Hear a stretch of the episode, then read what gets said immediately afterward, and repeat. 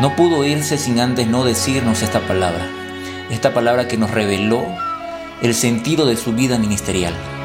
Consumado es. La palabra que en griego es tetelestai, que significa poner fin a una obra, una obra redentora.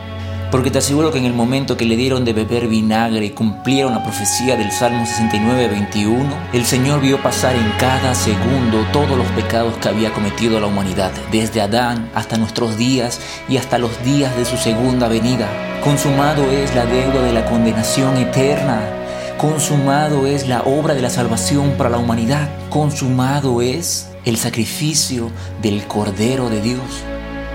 Tetelestai más que una palabra, es un regalo de bendición.